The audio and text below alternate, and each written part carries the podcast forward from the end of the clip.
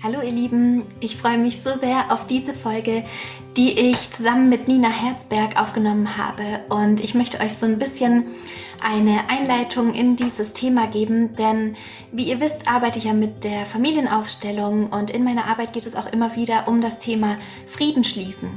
Wir schauen uns ja systemisch die Familienkonstellation an und da haben wir auch innerhalb dieses Familiensystems es immer mal wieder mit ähm, Generationenabfolgen zu tun, die schon längst nicht mehr hier auf der Welt sind. Also mit Generationen, die für irgendein Thema innerhalb einer Familie ein Auslöser waren, warum zum Beispiel das Thema Geld oft ein Stressthema ist in einer Familie oder warum es zum Beispiel dieses Mutterthema so schwierig ist in dieser Familie, wie so ein bisschen negativ vorbehaftet ist und so weiter und so fort. Und manchmal, nicht immer, aber manchmal kommen wir auch auf Generationen zu sprechen, die wirklich ja, schon lange zurückliegen, was vielleicht unsere ähm, Urgroßeltern waren, ähm, die bestimmte Erlebnisse vielleicht auch in ganz schwierigen Situationen erlebt haben und praktisch so ein emotional angespanntes Thema somit in diese Familie hineingetragen haben. Manchmal ist es so, dass man es tatsächlich auch ähm, in seiner Mutterschaft wirklich spürt, dass es zum Beispiel so Familien gibt, wie zum Beispiel viele Fehlgeburten oder emotional schwierige und angespannte Thematiken oder auch dieser Umstand, dass man noch einen Konflikt oder ja ein offenes Thema mit jemandem hatte und dieser dann aber verstorben ist, der eigene Opa, die eigene Oma und ja man das Gefühl hat oder so diesen Wunsch hat, es wäre an der Zeit, endlich Frieden zu schließen oder für sich selbst dieses Geldthema, dieses stressbehaftete Thema einmal anzuschauen, vielleicht auch in der Aufstellung wirklich aufzustellen und dann emotional zu lösen, damit eben dieser Energiefluss wieder gelockert ist und die Energie wieder dahin fließen kann, wo sie uns zuträglich ist und wo wir sie wirklich brauchen und uns nicht so viel Energie abzapft in eine Richtung, die uns sehr belastet und wo wir irgendwie nicht weiterkommen. Und ich darf heute mit der sehr inspirierenden Nina Herzberg sprechen und Nina nimmt Seelen wahr, die schon längst Sterne sind, die schon längst gestorben sind und gar nicht mehr unter uns weilen. Und sie kann diesen Kontakt herstellen zu Informationen, die vielleicht noch so zwischen diesen zwei Welten hängen geblieben sind oder zwischen zwei Menschen, die sich so sehr wünschen, sich nochmal auszusprechen, auch wenn der eine vielleicht schon verstorben ist. Und ja, in dieses Thema möchte ich dich gerne einladen mit einem ganz offenen, neugierigen, neugierigen Blick für dich selbst darauf zu schauen. Vielleicht betrifft es dich, wenn du selber Mama eines Sternenkindes bist, also wenn dein Kind verstorben ist. Oder auch wenn du andere Menschen hast, die schon ja von dieser Welt gegangen sind und vielleicht schon in der geistigen Welt sind und du aber das Gefühl hast, du hast da noch irgendwas, was im Raum wirklich mh, mm, gelöst werden muss, was unausgesprochen blieb. Irgendein Akt von Friedensschließen, von Befriedung da notwendig wäre dann ist diese Folge für dich und ich freue mich über jede, die ganz offen und neugierig an dieses Thema rangeht und ja, ähm, der lieben Nina ein offenes Ohr schenkt für ihre Erfahrung, die sie mit ähm, den Jahren einfach sammeln durfte. Und ähm, genau, um so ein bisschen ein Gefühl zu bekommen und auch die Angst davor zu verlieren, denn es ist nix ähm, spooky, nix, wovor man ja wirklich Angst haben muss, sondern im Gegenteil, wir sind über die Liebe, die wir erfahren haben mit unseren Ahnen und mit den Verstorbenen aus unserer eigenen Familie, aber auch natürlich mit Freunden, die vielleicht schon verstorben sind, verbunden und diese Verbindung ist wunderschön und die kann man eben auch nutzen. Und dazu möchte ich dich gerne einladen in dieser heutigen Folge. Und einen Termin darfst du dir gerne fett anstreichen in deinem Kalender. Und zwar wird es Miracle Mama, Friedvoll Mutter sein, mein fünfwöchiges Online-Programm, bald wieder geben. Und zwar in einem begleiteten Durchlauf. Die Videos sind neu aufgenommen und wenn es dich interessiert, dann trag dir schon mal den 1.5.2022 ein. Alle Infos folgen dann noch mit der Zeit. Und jetzt viel Spaß bei dieser heutigen Folge. Liebe Nina, so schön, dass du hier bist im Podcast der friedvollen Mütter. Ich freue mich so sehr, heute mit dir ein wahnsinnig inspirierendes Gespräch zu führen. Da bin ich mir sicher.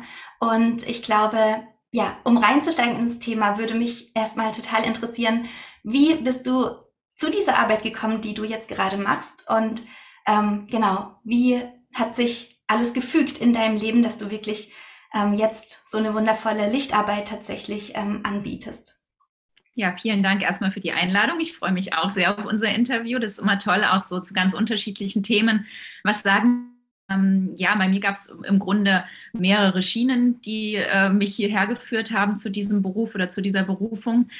Ähm, Im Grunde war das schon in meiner Kindheit ein Thema. Also ich war immer fasziniert vom Tod, habe mich sehr viel damit beschäftigt, ähm, habe immer so eine Hassliebe zu diesem Thema gehabt, habe alle toten Tiere angeschleppt, sie verbuddelt und mich ganz viel damit auseinandergesetzt und wollte Bestatterin werden als Kind schon und habe das dann aber viele Jahre auch so zur Seite geschoben, bin klassischen Weg gegangen, in der Mediaplanung gearbeitet, in München in der Werbeagentur. Und eigentlich im Grunde hat mal das, die Geburt meines ersten Sohnes mich wieder da, darauf hingestoßen, weil ich als Kind ein Nahtoderlebnis hatte und das aber so später nicht verarbeiten konnte und einfach vergessen und verdrängt habe. Und während der Geburt meines ersten Sohnes kam dieses Trauma wieder hoch. Also ich hatte das Gefühl, ich sterbe jetzt, obwohl es eine ganz normale Geburt war. Also es war nichts Auffälliges Schwieriges so, habe ich aber da dieses Nahtoderlebnis wieder erlebt und war überzeugt davon, das war's jetzt. Und bin danach auch wirklich wochenlang erstmal in so eine halbe postnatale Depression reingerutscht ähm, und habe mir dann professionelle Hilfe geholt und habe dann erst im Grunde das aufgearbeitet, was ich als Kind erlebt habe und habe da mich auch wieder erinnert, dass eigentlich mein Kontakt zur geistigen Welt, also dass wir sind ja alle geistige Wesen auch, die ein, eine körperliche Erfahrung hier auf dieser Welt machen. Und bei mir durch dieses Nahtoderlebnis war die Verbindung zur anderen Seite, also zu den Verstorbenen, zu unserer wahren Seelenherkunft einfach immer offener. Also ich hatte das Gefühl, mit fünf Jahren wieder auf diese Welt zurückgeschickt worden zu sein, nachdem ich für ein paar Minuten tot war. Und das war für mich als Kind damals ähm, nicht schön, weil ich eigentlich nicht wieder zurück wollte, weil ich das Gefühl hatte, nach Hause zurückzukehren. Und die Erinnerung dann durch diese Geburtserlebnisse ausgelöst, hat bei mir einen Riesenprozess in Gang gesetzt. Also ich habe dann ganz viel geguckt, in welche Richtung geht es für mich. Ich habe eine Heilpraktika-Ausbildung gemacht, habe mich ähm, mit verschiedenen alternativen Heilmethoden beschäftigt und bin dann über Umwege bei einem Medium, was in der Schweiz gearbeitet hat, gelandet, dem Pascal Foggenhuber der dann viele Jahre mein Mentor wurde und wo ich eine Ausbildung zum Medium gemacht habe, ohne dass ich jemals in diesem Beruf eigentlich arbeiten wollte. Aber ähm, habe diese Faszination und zu erkennen zu wollen, warum ich überhaupt so viel wahrnehme, warum ich Verstorbene spüren kann, warum ich irgendwo ja mich selber manchmal nicht verstehe, warum ich Aura ähm, von Menschen lesen kann, wollte ich eigentlich begreifen. Und über diese Umwege bin ich dann zu dieser Ausbildung gelandet. Und ähm, in der Ausbildung ist mein Vater gestorben. Und ich habe gemerkt, wie wunderbar es ist, was man an Heilung durch Jenseitskontakte und durch den Kontakt zu Verstorbenen herstellen kann oder wie viel wie viel Heilung es für uns Lebende bedeutet, wenn wir spüren können, dass es den Tod in dieser Form eigentlich nicht gibt, sondern dass es nur einen körperlichen Tod gibt und keinen seelischen. Wow, ja. Kannst du dich an den ersten Kontakt zu einem Verstorbenen erinnern? War das noch in deiner Kindheit, dass du gespürt hast, da ist jemand und andere sehen den gerade nicht und ich nehme das aber wahr? Und wie hast du es wahrgenommen? Ja, also ähm, ich habe Missbrauch in meiner Kindheit erlebt und das waren natürlich keine schönen Erlebnisse. Und ein, in einem Moment, wo es mir sehr, sehr schlecht ging, ähm, habe ich meine Oma gesehen, also meine Uroma, die schon ähm, gestorben ist, als ich ein Jahr alt war und ich keine realen Erinnerungen an sie hatte und sie eigentlich nicht kennengelernt habe im Grunde. Und sie hat mir aber in dem Moment, wo es mir, wo ich eben ähm, Gewalt erlebt habe, gezeigt, wie ich mich auch verhalten kann oder ja, was ich tun muss, damit äh, ich das bestmöglich überlebe.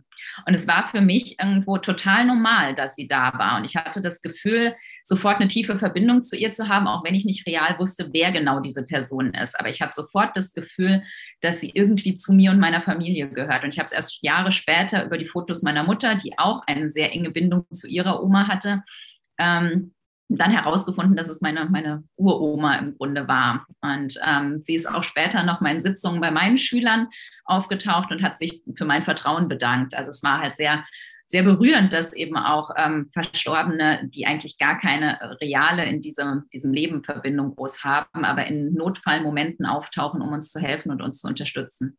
Ja, dass sie wirklich ähm, gleich so eine beschützende und anleitende Aufgabe auch übernehmen und dass wir aber sozusagen als Empfänger dieser Botschaft vielleicht erstmal das Gefühl haben, irgendwer ist da, aber man fragt sich vielleicht wirklich oder fragt dann auch so in den leeren Raum, wer ist denn da? Wen fühle ich da? Wem gehören diese Bilder oder die, diese Stimme? Manchmal ist es ja wirklich auch wie andersartige Gedanken, kann man das so vielleicht beschreiben, dass man etwas denkt und aber das Gefühl hat, entweder es hat eine ganz andere Stimmfarbe oder man einfach fühlt, das kommt nicht von mir oder aus meinem System, sondern das ist wie eine Eingebung, wie, wie ein Ratschlag, wie so ein Blitzgedanke, wie eine Idee. Oder? Absolut. Also die Verstorbenen kommunizieren über verschiedene Ebenen mit uns, über Berührungen, wirklich, dass man das Gefühl hat, es steht jemand im Raum und man weiß nicht so, hä, da ist doch gar keiner. Eben auch dieses über, also eigentlich ist es eine mentale Kommunikation, also dass man wirklich äh, plötzlich eine Eingebung hat, ohne dass man sich das gefragt hat, dass man einfach weiß, man muss jetzt von der Autobahn runterfahren, da, da ist gerade irgendwas nicht gut oder ähm, dass man plötzlich eine Antwort hat, wenn man irgendwo sich seit Wochen mit etwas rumgeschlagen hat. Ja, es ist unterschiedlich. Manche, manchmal riecht man auch irgendjemanden, der gar nicht da ist oder Zigarettenrauch, obwohl keiner geraucht hat. Also es gibt tausend verschiedene Methoden, wie die geistige Welt versucht, irgendwo uns zu unterstützen oder Kontakt zu uns aufzunehmen. Ja. Wow, ja, das ist eine mega, mega Gabe. Und ich denke, das eine ist ja erstmal, oder genau, eigentlich Frage an dich, an die, an die Expertin, ist ja praktisch die Information, weißt du, so, ich, also diese, dieser Gedanke, diese Idee, ich sollte jetzt handeln, ich sollte jetzt von der Autobahn runtergehen, jetzt um bei dem Beispiel zu bleiben, und dann aber auch gepaart mit dieser Dringlichkeit. Also weißt du, mit diesem, es muss jetzt passieren, da ist so eine richtige Emotion dahinter, die manchmal ja tatsächlich auch sowas wie Überleben sozusagen als Strategie so ein bisschen mit sich bringt. Und ähm, dann kommt die einem wahrscheinlich auch in dem Moment andersartig vor und man merkt so richtig, boah, das ist nicht ein normaler Gedanke, das ist wirklich was mit Hand und Fuß. Ich muss jetzt reagieren. Absolut, es ist manchmal schwer zu unterscheiden, was ist jetzt meine eigene Angst, meine eigenen Gedanken und was stammt wirklich aus der geistigen Welt. Das, was, was man darauf wirklich beachten soll, in Anführungsstrichen, ist, wenn es einfach plötzlich da ist, ohne dass du vorher drüber nachgedacht hast, ach, ist die Autobahn gefährlich oder so, dann kann man relativ sicher sein, dass es wie eine Eingebung aus der geistigen Welt ist, dass es nicht das eigene Unterbewusstsein ist. Klar, wir haben auch eine eigene Intuition, ja, also das zu unterscheiden, ist es jetzt meine eigene Intuition, die vielleicht schon fühlt, da kommt ein, ein Unfall oder war das jetzt, was weiß ich, mein Vater in der geistigen Welt oder wer auch immer? Das ist manchmal schwer zu unterscheiden. Aber das ist im Grunde auch nicht wichtig. Die geistige Welt möchte jetzt nicht unbedingt, dass wir dann ständig überlegen, ja, wer ist es denn jetzt? sondern da ist es eigentlich wirklich auch das erste Gefühl zu hören, den ersten Gedanken, die erste Emotion zu nehmen und einfach das mal ernst zu nehmen und umzusetzen. Und dann wird es oft auch deutlicher. Also dann, wenn man das ein bisschen übt, so, weil es wird uns ja eher abtrainiert in der Kindheit, dass wir nicht mehr auf unser erstes Gefühl hören sollen, sondern dass wir genauso wie der Schulnachbar genau gleich sein sollen und eben keine, keine Intuition mehr haben sollen. Und ähm, dennoch steckt natürlich in jedem von uns dieses, dieses Wissen oder auch die Anbindung zur geistigen Welt steckt halt in jedem von uns. Und das kann man im Grunde dadurch, dass man das erste Gefühl, das erste Bild, das die erste Intuition nimmt, im, ja, wieder ein bisschen öffnen, den Raum. Ja, mega, ja. Und wie sind deine Beziehungspersonen oder auch Lehrkräfte mit dir als Kind umgegangen? Also wo, wo bist du vielleicht ähm, damit ja angeeckt oder mit, mit Gleichaltrigen, weil du davon ausgegangen bist, ja, das ist normal, das sehen alle so. Ähm, ich kann damit in Kommunikation gehen oder ich kann Menschen wahrnehmen, die gar nicht im Raum sind und andere sehen das nicht. Und was gab es da für Unterhaltungen oder Reaktionen bei den anderen? Ja, also andersrum eher halt, weil ich habe immer die Aura von den Leuten gesehen und ich habe genau gewusst, dass die mich nicht verstehen und dass ähm, ich anders bin darin als vielleicht andere und ich habe mich eher zurückgehalten. Also ich war ein relativ unauffälliges Kind, glaube ich, äh, längere Zeit auch, weil ich eher genau wusste, wie muss ich mich bei welchem Lehrer verhalten, dass ich ähm, gut durchkomme, dass ich anerkannt werde, dass ich vielleicht eine gute Note bekomme, ohne dass ich viel weiß. Also ich kam mit jedem Lehrer sehr gut zurecht. Also es gab halt Lehrer, die dann auch wirklich ähm, Schulverweise bekommen haben, Also 80er Jahre war noch, wo, wo die wir an den Ohren hochgezogen worden sind teilweise und hinter den Stühlen stehen mussten, bis ein Junge sich in die Hose gemacht hat und so. Und ich hatte nie Ärger eigentlich mit Lehrern, weil ich in der Aura genau gesehen habe, wie muss ich mich verhalten, damit der mich ähm, in Ordnung findet. So. Ähm, mit Gleichaltrigen war es eher schwieriger. Also dieses Gruppengefüge.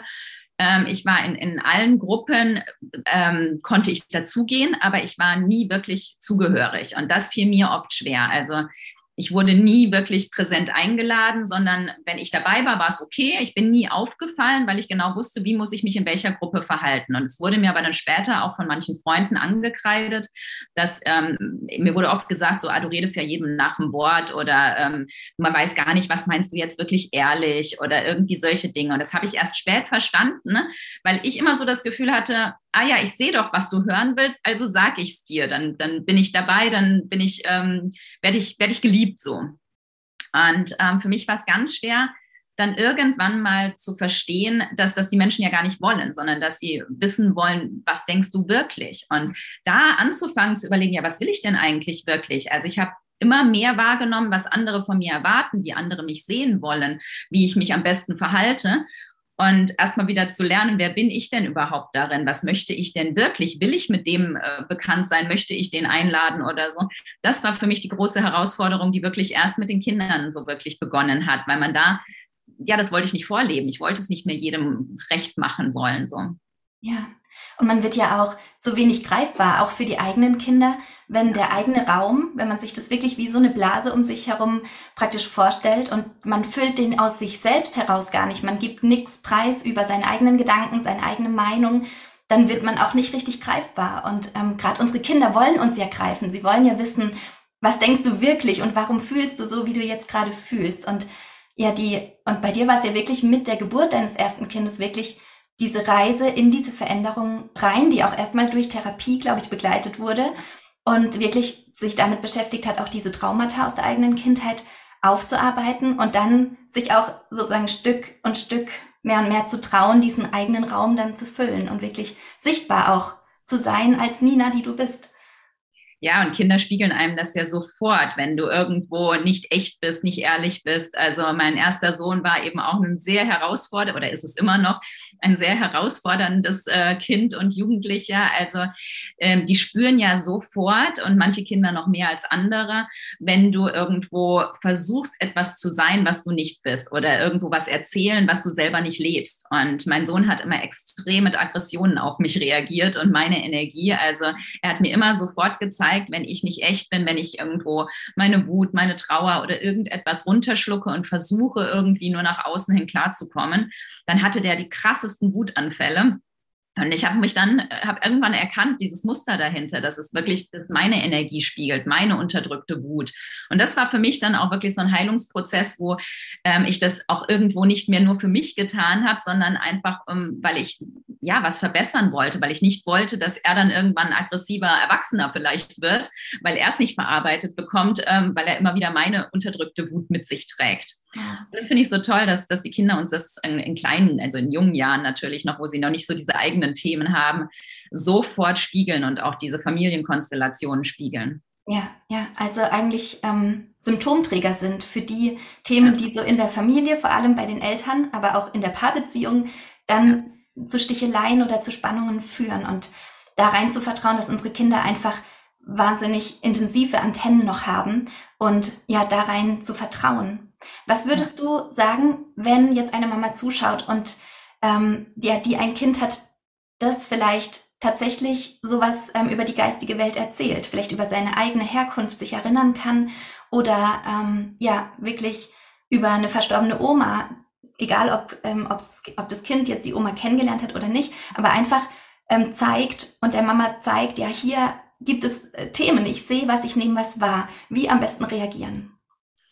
Also am, am normalsten irgendwie als oder am besten normal und ruhig zu reagieren halt und als erstes mal das Kind ernst nehmen. Alles, was das Kind wahrnimmt, ist schon mal richtig. Ja, egal, ob das vielleicht mit Ängsten besetzt ist und dann übertrieben im Grunde halt ängstlich reagiert oder ob ähm, ist total irgendwie neugierig ist oder so, aber ich würde immer als erstes mein Kind ernst nehmen in dem, was es wahrnimmt, weil ähm, Kinder sind einfach so viel offener noch und auch wenn sie vielleicht den Verstorbenen nicht eins zu eins sehen können und nicht genau erkennen, aber gerade so dieses, oh, da ist ein Geist hinter meiner Tür oder unterm Bett oder irgendwie so Sachen, das wird halt oft ja von den Müttern oder Vätern auch abgetan und da ist nichts und jetzt schlaf und du hast nur einen Albtraum und so.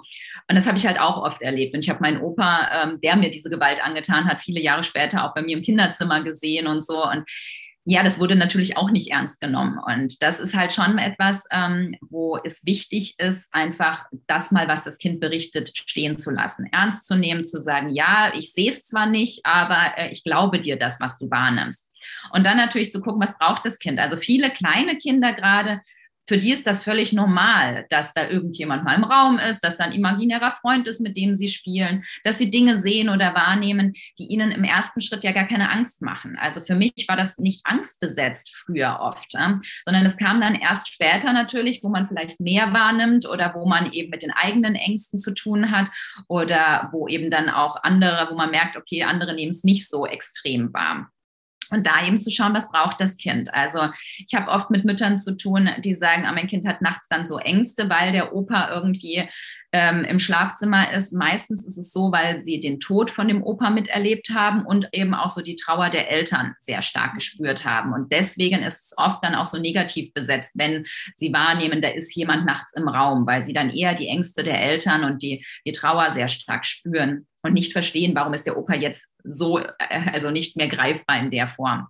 Was ich da oft rate, ist ganz simpler Trick, ähm, ein Schild an die Tür zu malen mit dem Kind zusammen, ähm, Verstorbene und Albträume draußen bleiben und das einfach abends an die Tür hängen. Das funktioniert super.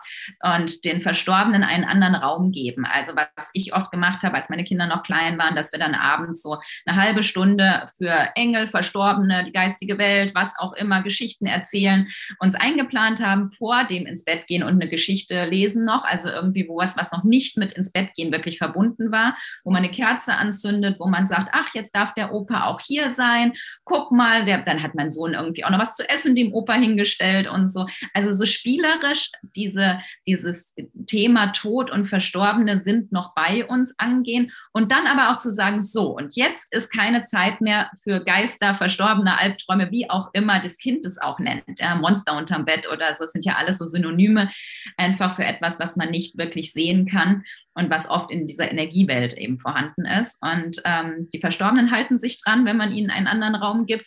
Und das Kind weiß auch so, jetzt ist Auszeit, jetzt brauche ich mich darauf nicht mehr zu konzentrieren.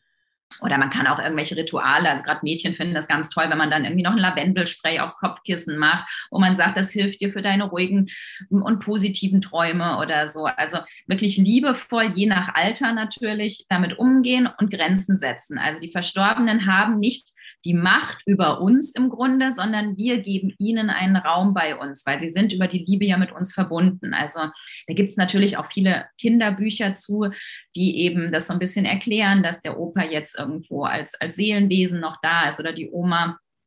Ähm, also da gibt es einiges an Hilfsmitteln, je nach Alter eben. Mit den größeren Kindern habe ich es oft dann immer so gemacht, dass ich einfach deren Intuition versucht habe, ähm, ja, ernst zu nehmen, dass ich gesagt habe, ja, wenn es jetzt um eine Entscheidung ging, irgendwie soll ich das kaufen oder jenes kaufen, ich gesagt, ja, nimm es mal in die Hand und fühl mal rein. Was fühlt sich denn gerade für deine Energie am besten an? Du weißt schon, was richtig für dich ist. Wenn jemand sagt, oh, ich möchte nicht bei jemandem übernachten, dann ist das richtig halt. Ja? Dann muss, der, muss das Kind mir nicht erklären, warum, ob der Vater sich komisch anfühlt oder ob da irgendwie Streit im Raum ist oder so. Also ich bin so oft nachts abgeholt worden, ähm, weil ich bei Freundinnen übernachten wollte und weil sich irgendwas nicht richtig angefühlt hat. Im Nachhinein hat sich oft herausgestellt, dass der Mann gerade die Frau betrogen hat. Das hat mit mir natürlich nichts zu tun gehabt, aber die Energie fühlte sich unangenehm an in dem Haus. Ja, und einfach sowas ernst nehmen, ohne dass man immer versucht, das Kind zu therapieren halt. Ne? Also ich gehe immer erstmal im ersten Schritt davon aus, dass das Kind das Normale ist und dass das einfach viel wahrnimmt und zu gucken, was braucht es, damit es so sein kann, wie es gerade ist. Ja, wirklich den Zustand erstmal so anerkennen und ja. da sein lassen und wirklich zurückzuspiegeln, du bist gut mit dem, was du gerade fühlst, auch wenn das, ähm, das ist ja für die Kinder wirklich eine erlebte lebendige Beziehung in dem Moment und diese diese Beziehung an sich ist ja erstmal nicht das Problem, sondern wirklich, vielleicht könnte man sagen, okay, für uns Eltern ist darin versteckt auch der Auftrag, diese angestaute Energie, die oder diese Emotion, die damit noch verbunden ist, wirklich sich einmal anzuschauen, also wirklich zu sagen, okay, sozusagen Verantwortung wieder zu uns Eltern. Das ist für mich ein Zeichen, da gibt es noch was, da konnte ich vielleicht mich gar nicht aussprechen mit diesem Verstorbenen. Oder es ähm, sind Informationen noch im Raum, die nicht zu Ende fließen konnten oder auch Gefühle, die einfach bis jetzt angestaut sind diesem Menschen gegenüber, die, da die Verantwortung zu uns zu holen und gleichzeitig das als Einladung zu nehmen, dass die Kinder in Beziehung sein möchten, sich auch in Beziehung auch zu, sagen wir mal, in Beziehung zu Geld zum Beispiel erleben sie sich ja. Es ist ja alles Energie. Und das zu verstehen, darf wirklich auch eine Einladung in einen ganz neuen energetischen Raum sozusagen sein. Ähm, für was, was wir vielleicht bis jetzt noch nicht so sehr in unserem Leben verankert haben oder was uns ganz neu ist, was auch ähm, ja schulisch nicht vermittelt wird oder son in sonstigen Bereichen wahrscheinlich ja einfach, wo man keine Chance hatte, bis jetzt da tiefer einzusteigen.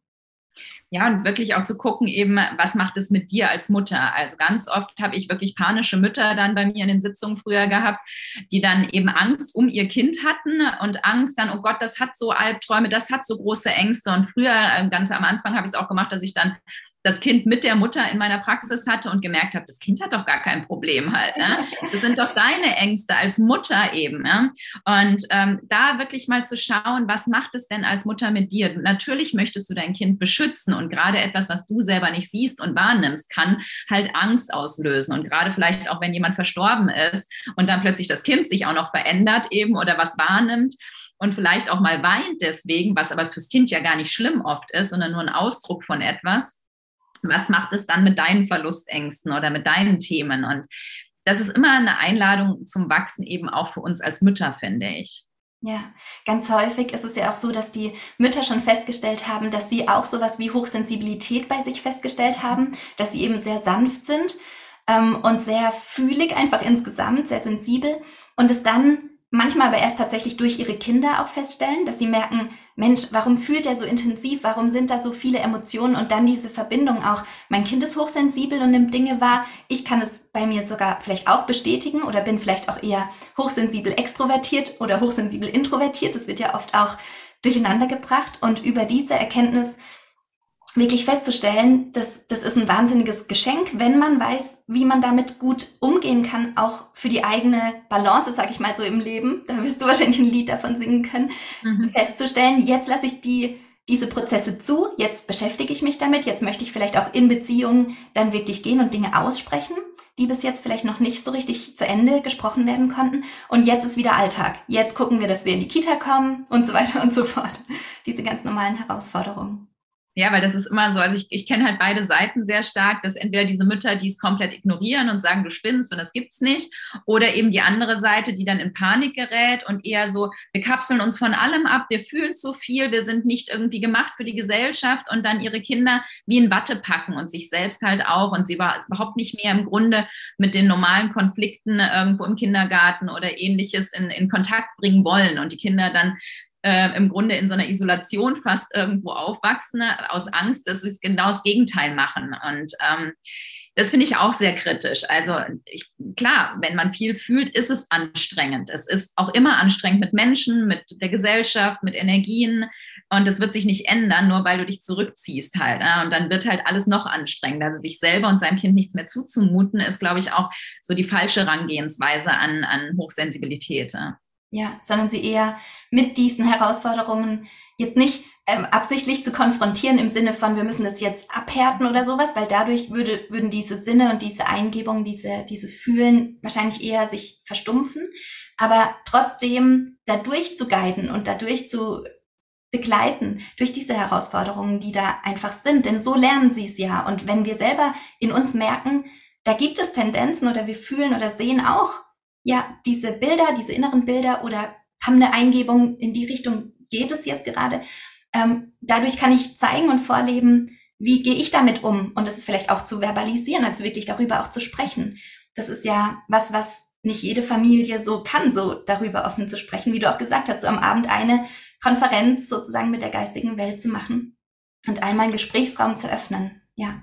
Ja, ich finde auch, als Mutter musst du nicht für alles Antworten haben, sondern äh, ich finde es halt auch schön, irgendwo zuzugeben, so, hey, ich bin gerade traurig, hey, ich vermisse jetzt gerade den Oma, die Oma oder äh, ähnliches. Und das heißt aber nicht, dass es, dass es jetzt schlimm ist, sondern ich lasse dich auch an meinem Trauerprozess teilhaben, je nach Alter natürlich des Kindes. Aber die Kinder zeigen einem sehr gut, wenn es ihnen zu viel ist, wenn sie nicht mehr zuhören wollen, dann, ach, dann spielen sie plötzlich hier und gehen irgendwie weg oder so. Also die, die achten viel mehr auf ihre Grenzen, als wir Erwachsenen das tun. Ne? Und ähm, da eher zu überlegen, was brauchen wir als Raum, was, was tut uns gut und natürlich bis zum gewissen Grad, was müssen wir vielleicht in Kauf nehmen an Energien, aber eben auch dann, wie finden wir einen Ausgleich? Also was tut uns als Familie gut, was tut dem Kind gut? Äh, ist es eher jemand, der dann mal eine Runde rennen muss, raus muss? Oder ist es eher, dass man sich zu Hause dann nochmal eine schöne Kassette anhört? Oder ich weiß nicht, Kassetten gibt es, glaube ich, gar nicht mehr. Also irgendwie dann einen Podcast anhört oder was auch immer. Ähm, also wie kann man die Energie wieder zurück bei sich, zu sich nehmen, wenn man einen anstrengenden Alltag hatte? Ja. Und wie ist es, wenn die Eltern da wirklich sich in ihrer Verantwortung dann auch gesehen haben, das für sich lösen konnten? Ich glaube, du begleitest auch dahin durch den Kontakt zu einem Verstorbenen hin. Genau, also Online-Kurse mache ich auch, wo es eben wirklich um diese eigenen Kontakt geht, wo es nicht, also ich mache Ausbildungen nur real eben mit mir halt, ähm, weil ich das einfach zu heikel finde, jemand anderem einen Jenseitskontakt zu geben, nur über einen Online-Kurs, das ist für mich nicht seriös, ähm, weil da geht es ganz, ganz viel ums Üben und ums Übersetzen der geistigen Welt. Aber ich habe eben ähm, Bücher, CDs auch mit Kontakt zum Verstorbenen oder zum geistigen Team, wo man einfach in der Meditation mit sich selber, mit seinem Verstorbenen mal spürt, bekomme ich auch diese Zeichen? Wie nehme ich den einen Verstorbenen wahr? Fühlt sich eine andere anders an? Was kriege ich für innere Bilder? Wie spüre ich es am Körper vielleicht? Was sind die Erkennungszeichen? Also solche Sachen, so diese Eigenwahrnehmung schulen weil ich glaube, jeder hat das bis zum gewissen Grad. Jetzt nicht jeder ist Medium halt und kann das für andere machen, aber ich glaube, mit seinen eigenen Verstorben, mit seiner eigenen Intuition ist jeder bis zum gewissen Grad dazu in der Lage, auch die geistige Welt wahrzunehmen. Also ich habe das auch oft, dass wirklich äh, Menschen nach einem Todesfall ähm, in meiner Praxis waren und gesagt haben, boah, das spüre ich auch. Jetzt, wo du die, die Person näher bittest, ich kriege auch dieses Kribbeln, ich sehe auch die Bilder, die du erzählst und so. Also gerade wenn es eben ein ganz intensiver Kontakt mit dem Verstorbenen war, dann bleibt der eben auch ähm, bis ins Jenseits bestehen. Und da finde ich es eben schön, die Leute auch in ihrer Eigenverantwortung ähm, zu schulen, weil ich möchte nicht, dass jeder irgendwie alle paar Wochen zu einem Medium rennen muss ähm, für die Übersetzung, sondern eigentlich ist es ja schön, wenn man die Seelen in, in den Alltag integriert. Also mein kleiner Sohn, der immer, wenn das im Auto das Licht verrückt spielt, irgendwie sagt er dann immer, ach, der Opa ist jetzt wieder da. Und ähm, jeder kriegt so seine eigenen Zeichen und seine eigene Wahrnehmung. Und ich finde das ganz toll, wenn das irgendwo alltäglich wird, auch ein Stück weit. Ja. Ja, und wie du auch sagst, dass wir alle über die Liebe ja miteinander verbunden sind und dass wir aber auch vielleicht ähm, diesen Prozess wahrnehmen, weißt du, dass wir diesen Menschen in seiner menschlichen Erfahrung auf der Welt kennengelernt haben und dass sich das irgendwo dann vertraut anfühlt nach dem Tod und wir trotzdem vielleicht feststellen, das ist mehr von Seele zu Seelenkontakt. Das ist schon der Mensch, wie er auf der Erde war, aber es geht jetzt eigentlich viel mehr nochmal darum, dass wir auf Seelenebene wirklich in Kontakt treten und miteinander sprechen. Und dass vielleicht auch wenn der Mensch sich manchmal ähm, ja in seinem Leben daneben benommen hat oder irgendwelche Fehler getan hat, dass wir trotzdem ja wirklich von Seele zu Seele nochmal auf einer ganz anderen Ebene plötzlich miteinander sprechen können. Ich glaube, das ist wirklich so ein, so ein kleines Wunder, was man in seiner eigenen Ahnenlinie oder Generationenarbeit erleben kann.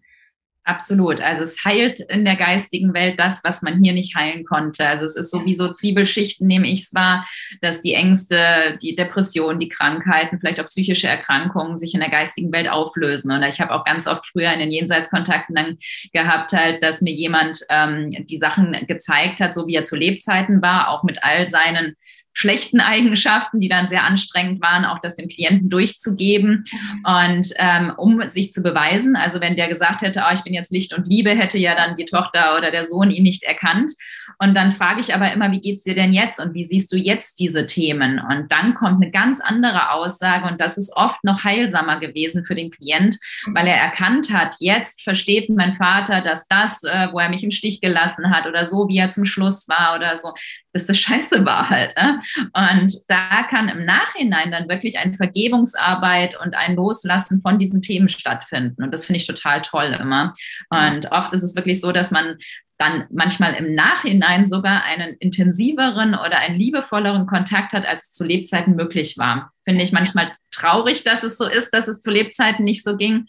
Also meine Eltern verstehen sich jetzt auch besser als zu Lebzeiten und das finde ich manchmal unglaublich traurig, dass sie es zu Lebzeiten nicht hingekriegt haben, wirklich eine glückliche Ehe zu führen oder manchmal nur in Ansätzen.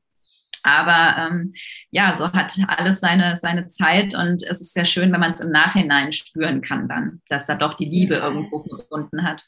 Ja, und auch die Information, es ist nie zu spät. Also weißt du, ganz oft hat man so das Gefühl, wie soll ich das befrieden, wenn ich mit dieser Person nicht mehr sprechen kann? Sie ist ja jetzt tot. Und dann spürt man aber so dieses, diesen inneren Druck, doch da ist noch was im Raum und die Kinder spiegeln das und man fühlt diese Anspannung förmlich und dann diese Information zu bekommen, es ist ja noch gar nicht zu spät, was ja auch wiederum ein Glaubenssatz sein kann, so jetzt ist es schon zu spät, jetzt ist der Zug abgefahren, jetzt hast du es vergeigt oder wie auch immer, sondern es ist immer möglich, das noch anzusprechen, auszusprechen, in Heilung zu bringen und wirklich wieder in Beziehung zu gehen, von Seele zu Seele. Ja, absolut. Ja, also das habe ich auch oft, dass das eben ähm, ja, Eltern auch bei dem Verlust ihres Kindes mit ganz viel Schuldgefühlen zu mir kommen und hätte man das nicht verhindern können. Und ich als Mutter hätte mein Kind doch beschützen müssen, egal wie es gestorben ist. Also klar, bei Suizid von Jugendlichen ist es oft am schlimmsten, mhm. aber eben auch bei Fehlgeburten oder auch wenn das Kind krank war oder ähnliches. Ich glaube, als Mutter fühlst du dich immer verantwortlich. Und ähm, das ist auch wirklich hilfreich, also abgesehen mal von einem Jenseitskontakt, wo das Kind dann sagt, hier, es war mein Lebensplan oder das war meine freie Entscheidung oder ähnliches so. Ähm, aber auch wirklich, du kannst halt auch ohne ein Medium einfach einen Brief an deinen Verstorbenen schreiben mit all deinen Ängsten und, und Zweifeln und Schuldgefühlen drin und entweder verbrennen oder aufs Grab legen oder je nachdem, was sich stimmig anfühlt und dann auch um ein Zeichen aus der geistigen Welt bitten, dass dieser Brief angekommen ist, weil die Verstorbenen lesen das mit und oft merke ich, dass dann auch, also auch wenn die keine Heilung in dem Sinne brauchen, aber dass dadurch einfach diese, diese Beziehung, die vorher voll Schuldgefühle war und wo dann auch so ein Stück es schwer war, Kontakt aufzubauen oder wirklich Zeichen zu bekommen, Dinge wahrzunehmen durch diese Schulthematik, dass wenn wir als, als Lebende das Thema ein Stück loslassen können, dass plötzlich die geistige Welt die Möglichkeit hat, viel näher wieder bei uns zu sein und es viel intensiver ist und uns dann auch irgendwo Zeichen geben kann, dass wir wirklich wissen, ah, die haben es jetzt angenommen, es ist wirklich so, ich kann es loslassen und der Verstorbene begleitet mich. Also das ist ganz, ganz oft auch bei, bei Suizidfällen eben eine unglaublich kostbare Arbeit, eben mit seinen eigenen Schuldgefühlen, mit dem Verstorbenen da zu arbeiten. Wow, ja. Ja, weil ganz viel von dieser angestauten Emotion dann wieder fließen kann. Es ist eigentlich Energiearbeit, die wieder in den Fluss kommt und auf einmal ist es die Erfahrung, die du bestätigen kannst, dass die Kinder dann ja auch friedvoller in ihrem eigenen Alltag wieder sich mit sich beschäftigen können, mit ihrem Alltagsthemen und dann nicht mehr diese Anspannung fühlen, dass da irgendwas noch im Raum steht mir wichtig, dass, ähm, dass die Mütter verstehen, dass da so viel zwischen Himmel und Erde ist, was gar nicht in unserer Macht liegt. Also wir glauben ja immer, ein Lebensplan oder eine Berufung oder ein Lebenssinn oder so äh, hat vielleicht dann mit dem zu tun, was wir dann hier jahrelang uns aufbauen etc. Und ich habe so wundervolle Jenseitskontakte schon zu verstorbenen Babys oder eben, also die vor der Geburt verstorben sind, während der Geburt oder kurz nach der Geburt verstorben sind und die mir gesagt haben immer, ey, ihr habt hier total viele Aufgaben, ihr Armen, ihr müsst noch irgendwie ein paar Jahre eure äh, Lebensplan verwirklichen. Ich habe meinen innerhalb von wenigen Tagen verwirklicht. Ich, mein, mein Plan war eigentlich nur gewollt zu sein, Liebe zu spüren. Ähm, ja, also ganz, ganz andere ähm, Aufgaben in dem Sinne, die für uns Lebende eigentlich immer so, ach, das Quatsch, das ist doch kein Lebensplan. Ne? Ähm, aber als ob eben dass viel schneller der Lebensplan verwirklicht werden konnte, ohne dass sie wirklich auf dieser Welt leben mussten in dieser Dualität. Und dass das gar nicht, also dass wenn du als Mutter sozusagen auf einer Seelenebene dich bereit erklärt hast, eine Seele zu beherbergen, die schnell wieder nach Hause zurück durfte, dann ist das eher wie ein Geschenk, dass du das halt ähm, ja leisten durftest ähm, für eine kurze Zeit die Mutter zu sein, so die du natürlich noch immer bleibst. Also das ist immer auch etwas, was ich ganz schlimm finde, wenn äh, Menschen oder Frauen hier keine Kinder auf dieser Welt lebend haben, aber ganz viele Kinder in der geistigen Welt oder ein Kind in der geistigen Welt, dass sie hier gar nicht als Mutter anerkannt werden. Und sie sind ja, sie bleiben ihr Leben lang Mutter. Ja, und das finde ich irgendwie ganz wichtig, dass dass man das nicht bewertet. Also, dass egal wie lang eine Seele bei dir sein wollte, dass du immer Mutter bist und dass es eine Aufgabe ist und dass es sowohl für das Baby oder für die Seele eine Aufgabe war, als für dich auch. Wow, ja. Und das ist so, ja, ich finde, da, da gibt es halt kein Zeit- und Raumthema mhm. und es ist aber wahnsinnig schwer in unserer Gesellschaft, da überhaupt irgendwie das begreiflich zu machen, finde ich. Ja, Ja, und ich glaube, dass man wirklich sich selbst erstmal diese Erlaubnis geben darf, zu trauern, zu Ende trauern zu dürfen, auch wenn die Schwangerschaft nicht weit fortgeschritten war, auch wenn man das vielleicht ja daran zu knabbern hat, darin ein Geschenk zu sehen oder darin einen Sinn überhaupt zu erkennen. Und sich die Zeit erstmal zuzugestehen und wirklich sich selbst auch zu sagen, alle Gefühle, die damit praktisch verbunden sind, die dürfen erstmal da sein, die dürfen durchgefühlt werden. In einem sicheren Kontext. Manchmal brauchen wir da drin auch Begleitung, dass wir uns nicht total unsicher fühlen. Ja. Und genau, und dass wir, dass wir dann aber vielleicht innerhalb dieser Heilungsgeschichte und Heilungsreise an den Punkt kommen, wo wir wirklich, ja, das mehr verstehen können, immer mehr mit Bewusstsein auch durchdringen können. Ich denke, es ist ähm, ja auch eine Arbeit mit dem Bewusstsein, wirklich zu verstehen und es auch loszulassen, diesen Widerstand dagegen, dass ich schuld bin oder dass ähm, jemand mir was getan hat und deswegen, ah, ja, ist da so eine Anspannung, so ein Widerstand. Und Stück für Stück, das ist natürlich ein Prozess, der auch manchmal wirklich lange andauern kann und darf, ähm, ja, darin einen Sinn zu sehen, einen Frieden zu finden. Ja, es gibt ganz tolle Unterstützung da ja inzwischen auch. Also ich durfte mal in einer Sternenkindergruppe sprechen und es war halt irre, weil wir umgeben waren von Seelen. Also der ganze Raum war voll, obwohl wir, glaube ich, nur zu viert oder also vier Mütter und ich waren. Und diese, diese Seelchen waren überall um uns und es sind tausend Phänomene passiert. Das, das, Licht hat geflackert und hier ist was aufgetaucht und da ist was umgefallen und so. Und ich hatte das Gefühl, als ob wir wirklich in einer Spielgruppe sind, so, ja. wo, wo die ganzen Seelen irgendeinen Quatsch machen, um uns zu zeigen, hey, mach das doch mal ein bisschen fröhlicher, hier ist doch keine, keine Trauerveranstaltung. So, ja? Und das hat mich total berührt, wie hilfsbereit, wie, wie präsent, wie liebevoll diese jungen Seelen, die ja eigentlich nicht jung sind. Also ich hatte auch so das Gefühl, als ob die viel weiser sind als wir hier teilweise. Und als ob das eine andere Art der Kommunikation ist, als die mit einem lebenden Baby, halt, wo du Uduchi Duchi oder irgendwas nur höchstens machst, sondern dass eben eine ganz andere Ebene ist und das eine sehr heilige Energie fast war. Es war ein komisches Wort vielleicht dafür, aber es war so getragen. Wir hatten auch so das Gefühl, als ob jede Zeit- und Raumgefühl verloren geht.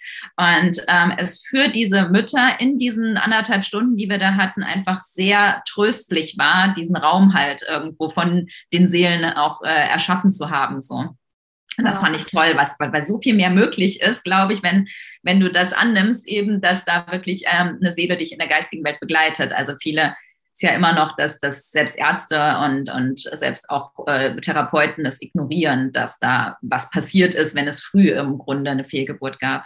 Ja, wirklich das auf energetischer Ebene viel mehr zu betrachten und auch, ähm, ja, da, dass es eben viele sind, die das genauso beschreiben. Nahtoderlebnisse sind immer wieder die gleichen Beschreibungen, es sind immer wieder ähnliche Komponenten und natürlich wenn wir unseren Körper praktisch als Instrument nutzen, ist es ja auch logisch, dass jeder irgendwo das auf eine andere Art und Weise vielleicht mehr bildhaft sehen kann, so wie auch unterschiedliche Erfahrungen in Meditation zum Beispiel ja stattfinden, dass man eben manchmal Geräusche mehr wahrnimmt oder wie du am Anfang gesagt hast, Gerüche, so ein Zigarettengeruch oder ein anderes Duftöl von der Zeit noch, von der Geburt oder sowas wieder in den Sinn kommt.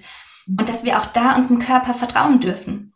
Dass ja. diese Impulse zur richtigen Zeit richtig sind und praktisch wie so ein Schmetterling an uns ranfliegen und eben dann praktisch entlarvt oder gelesen werden können. Und wenn nicht, dann fliegt er auch einfach wieder weiter. Und so haben wir von Zeit zu Zeit auch im Alltag immer wieder die Möglichkeit, da reinzuspüren und es als Einladung wahrzunehmen. Und manchmal passt es vielleicht auch gerade nicht so sehr, dann fliegt der Schmetterling einfach wieder davon. schönes Bild, finde ich ja. halt. Ein sehr ja. schönes Bild. Ah, vielen Dank. Das ist ein total schönes Gespräch gewesen. Ich ähm, würde ich würde vielleicht noch ähm, einladen zu deinen Büchern. Ich denke, das ist eine ganz gute ähm, Art und Weise, sich erstmal einzulesen. Weißt du, gerade wenn vom Verstand her noch sehr viel Widerstand oder vielleicht auch Zweifel einfach kommen, ähm, was würdest du empfehlen? Welches Buch ist gut zum Einsteigen?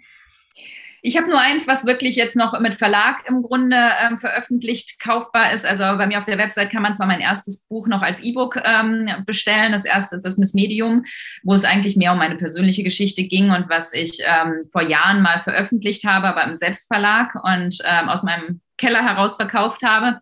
Ähm, aber das, ähm, genau, das Talking to Heaven, nach dem Tod geht's weiter, ist mit dem Echnaton Verlag veröffentlicht und das gibt es ganz normal in jeder Buchhandlung zu kaufen. Und ähm, da ist im Grunde meine persönliche Trauerverarbeitung mit meinem Vater in der geistigen Welt in Dialogform ähm, geschrieben. Und ja, das ist eher etwas, also das geht noch nicht mal nur um, um, um Wissen halt oder ähnliches, geht nicht um Medialität im ersten Sinn, sondern es geht darum, ähm, Menschen zu berühren, zu inspirieren, sich selber mit ihrer, äh, ihren Verstorbenen auseinanderzusetzen und da irgendwo auch mit der geistigen Welt im Nachhinein eine Heilung zu finden. Wow. Mega schön. Und dann findet man dich auf Instagram, falls jemand gucken möchte. Wo, wo in überall, der Welt? Facebook, YouTube, Instagram, ganzen schön. Social Media. Ja. ja. Und gibt es eine Sache, die du den Müttern so mit auf den Weg geben möchtest für ihre Kinder? Ja, dass im Grunde du die Wahrheit und das Wissen immer in dir trägst. Also, dass ähm, dir niemand von außen etwas erklären kann, weder ein Arzt noch ein Psychologe kann dir dein Kind erklären, sondern ich glaube, dass ähm, du als Mutter die Wahrheit in dir trägst und dahin hören darfst halt. Äh. Und das ganz, ganz wichtig ist, dass das immer an erster Stelle steht, dass man sich zwar Hilfe holen soll, halt von Psychologen, Coaches, was auch immer, aber die, die letztendliche Wahrheit kannst nur du wissen.